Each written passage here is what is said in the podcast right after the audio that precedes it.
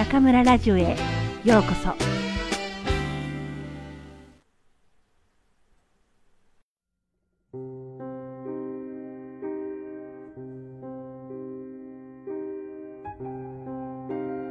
読むだけで心が楽になる22の言葉本田健。人間は負けたら終わりなのではない。やめたら終わりなのだ。誰でも人生の得意分野と不得意分野がある。くじけそうになることは人生で何度もやってきます。失恋、受験の失敗、失職、破産、離婚、病気など、挫折の種はそこら中に転がっています。うまくいくことなんて野球と同じで3割を超えれば上出来だと思っていた方がいいのではないかと思います。お金はどんどん入ってくるんだけど、男女関係はさっぱりダメだという人がいます。逆に、パートナーシップはバッチリなんだけど、人生の方向性やライフワークの形が全然見えないという人がいます。また、行動するのは得意だけれど、感じるのは苦手という人もいれば、逆に感受性はいいんだけど、外でバリバリ活動するのは苦手という人もいます。同じ家庭に生まれ、同じように育てられた兄弟姉妹でも同じ分野でつまずくわけでもなく、活躍場所も様々です。人によって人生の得意不得意分野があるのでしょう。それはビジネスやお金の分野で成功するスキルと恋愛、家族関係などを上手に保つスキルが違うからでもあります。友人が上手にビジネスの分野で成功したり、満たされたパートナーシップを持っているのを横目で見て、いいなぁと素直に感じたことがある人は多いでしょう。でも、それはその人の得意分野があなたの目に映っているだけで気にする必要はありません。人は誰でも得意分野、不得意分野があるのですから。幸せになるために必要な才能。幸せになるためにはいくつかの才能が必要です。それは今の自分に上手に満足することと諦めないで目の前の楽しいことを追いかけていくことです。向上心が強すぎると今の自分に満足できなくなります。すると今の幸せを感じられなくなります。ワクワクする未来に向かって行動しなくなると、人生は退屈に見えてきます。このバランスをどう取るのかが幸せの鍵です。どれだけ優秀な人でも、すべての才能が与えられているわけではありません。与えられた才能を上手に使って、自分なりの幸せを作っていけばいいのです。中でも、最も大切な才能は諦めないことです。諦めなければ大抵のことは実現します。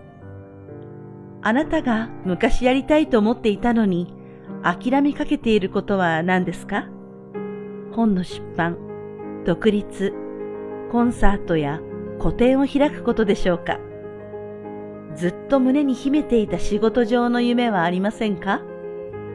一度や二度うまくいかなくても、それでゲームオーバーではありません。それをやめてしまった時がゲームオーバーなのです。静かに自分の内面に目を向けてみてください。そこにはずっと忘れかけていたあなたの夢と情熱が眠っているかもしれません。心がほっとするミニコーチング。あなたは過去に諦めてしまったことがありますか？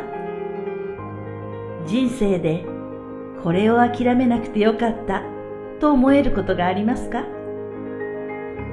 今諦めそうになっていることが何かありますか？絶対に諦めたくないことは何ですか？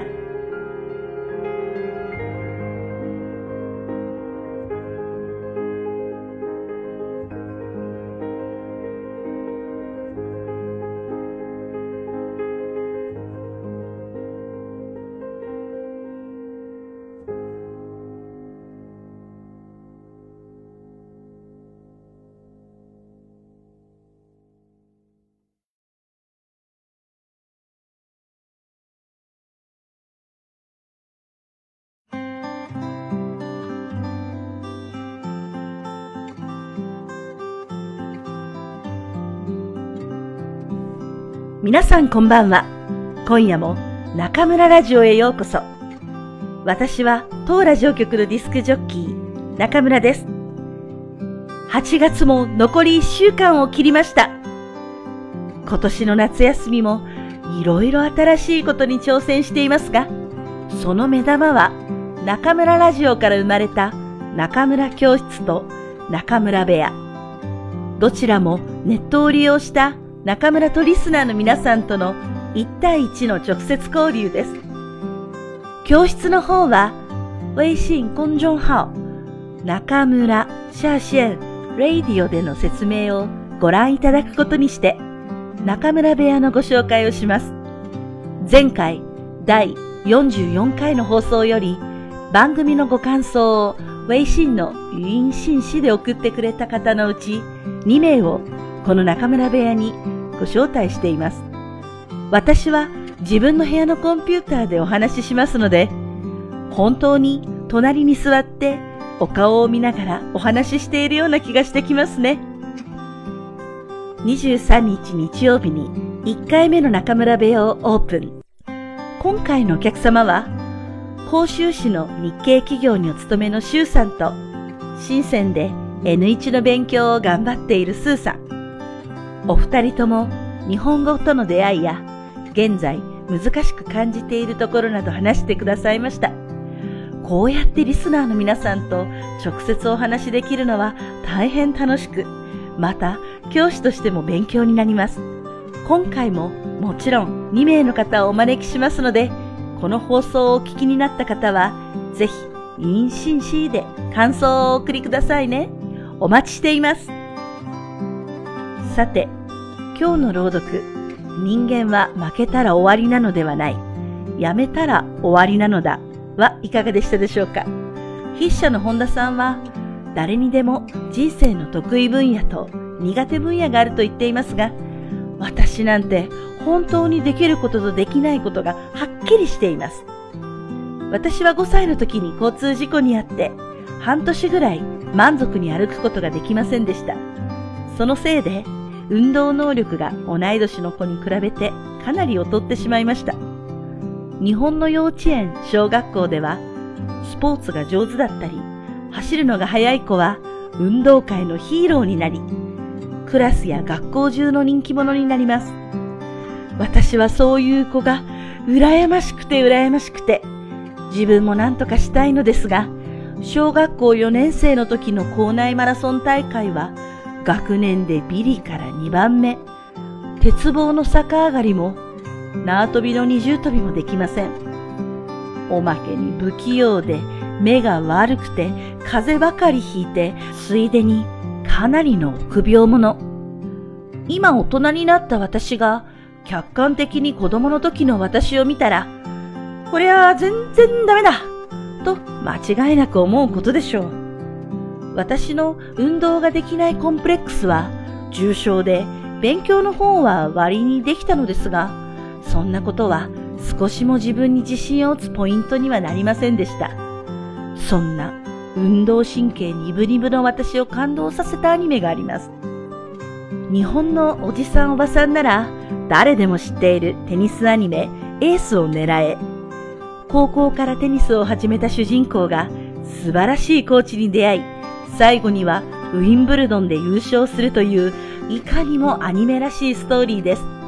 私も主人公のヒロミみたいに強くなれるかもしれない。高校1年生になった私は、ある日、高校のテニスコートに行ってみると、そこにはまだ若いテニスの先生が生徒を厳しく教えていました。あ、あそこに私のコーチがいる。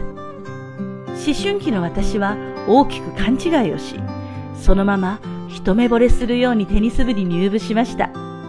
後から分かったことですが、私が入ったテニス部は、千葉市の中学生大会で優勝したメンバーがよく入るところで、私のような初心者が入部するようなレベルではなかったのです。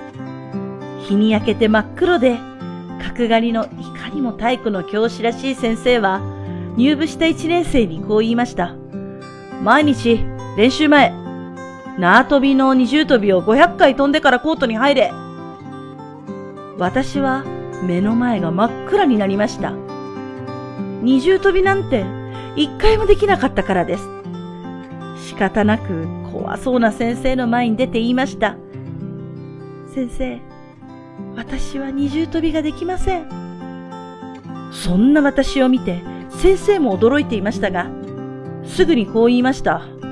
じゃあ、一重跳び千回飛べ。縄跳びを千回？ああ、違う世界。私の知らない世界です。先生は何もできない私を見てすぐ辞めると思ったそうですが、結局、高校3年まで辞めないどころか、大学に入ってからも体育会に所属して、その後10年間も本格的にテニスを続けることになりました。ここで皆さんは10年もテニスをしたんだから、中村はテニスが大好きなんだなってお思いになるかもしれませんが、残念ながら現実はアニメのようにはうまくいきません。10年も頑張れば、さすがに小さな大会で優勝することぐらいできますが、それまでに私が浪した時間、努力と犠牲にしたものは比べ物にならないぐらい大きかったのです。そして最後まで私はテニスのことを好きになるほど楽しくプレーができませんでした。高校、大学、卒業してからも続けていたのは、今日頑張れば昨日より上手になれる。明日はもっと上手にボールが打てる。と信じていたからです。大学4年の時、私は母校の高校で教育実習を行いました。意外に思われるかもしれませんが、私は大学時代、教育関係のアルバイトは全くしていません。卒業後は教師になると決めていたので、学生時代はなるべくいろいろな職種に挑戦したかったんです。それで、教育実習の時は初めて教壇に立ちました。担当科目は世界史。高校2年生に確か漢代の中国について話をしたような記憶があります。普通、教育実習の平均睡眠時間は3時間。私もご同様で徹夜続きで授業に臨みました。でも、とっても楽しかったんです。もちろん、今その授業を見れば、技術的には至らぬところが多々あると思います。ただ、その時の感想を正直に言えば、自分は教える才能があるかもしれないと思ったんです。何かに楽しく打ち込むことがこんなに面白いなんて、テニスの時にはわからなかったことです。人の2倍練習しても人の半分しかできない。逆に授業はやればやるほどどんどん上達していくのがわかりました。あ、誤解しないでくださいね。私は授業を簡単だと思ったことはありませんよ。未だに授業の前は緊張するし、下調べもたくさんします。なるべくたくさん授業をしてスキルアップを図っています。それが楽しいんです。私は才能があるとはどういうことかと聞かれたら、辛いことを楽しく克服できる力だと思っています。そして、それは好きなことと言ってもいいと思います。私は25歳の時、テニスをやめました。そして、それからは一度もボールを打っていません。正直、テニスをしなければよかったと思ったことは何度もあります。高校時代、練習に精力を使い果たして、全くと言っていいほど勉強はしませんでした。それは大学入試の結果にも大きな影響を与えました。ただ、テニスと格闘し、身をもって体験したことは、テニス以外の形で私の役に立っていることも事実です。筆者本田さんは、諦めないことが成功につながると言っています。私が付け加えたいことは、それを楽しく努力し続けることができるならば、という言葉です。私の学生にも自分にはどんな才能があるのか、何に向いているのかわからないという人がいます。私が見た限りでは、そういうタイプの人は何もしていない人です。何かを始めれば、それが得意なのか不得意なのかがわかるし、何よりも楽しいかどうかわかります。私は10年間上手になることだけを信じてテニスを続けました。その結果、はっきり分かったことは、自分には特別な運動のセンスがないということ。そして、それと相対して、教えることは結構うまくいっているということ。若い皆さんに伝えたいことは、とりあえず何か一つ思い切りやってみてほしいということ。それが何かわからないなら、はい、日本語を頑張ってください。日本語のことなら、この中村、責任を持って皆さんを応援します。本日26日に7月に行われた日本語能力試験の結果が発表されましたね。私の学生も何人か受験していますので、学生以上にドキドキしながら結果報告を待っていました。試験は水物、結果は引きこもごもですが、共通しているのは、聴解分野の成績が芳しくないこと。聴解力の向上には何よりも実践練習が必要です。日本語を話さなければいけない緊張感の中で培った聴解力こそ、能力試験だけではなく、就職活動の面接などでも活かせるのです。紹介にお悩みの皆さん、今度、私に遠慮なく相談してみてください。あなたは決して一人ではありませんよ。これからも一緒に日本語を学んでいきましょうね。それでは皆さん、また次回、ここでお会いしましょう。おやすみなさい。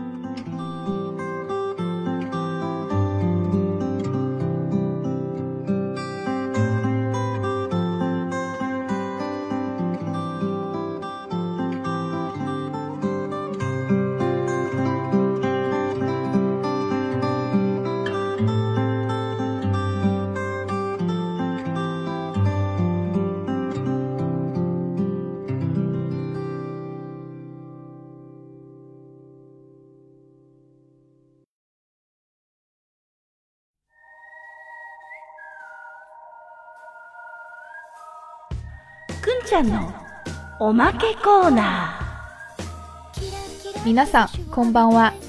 くんちゃんのおまけコーナーようこそ。大家好，我是中村电台的制作担当困困，欢迎大家来到 Omake Corner。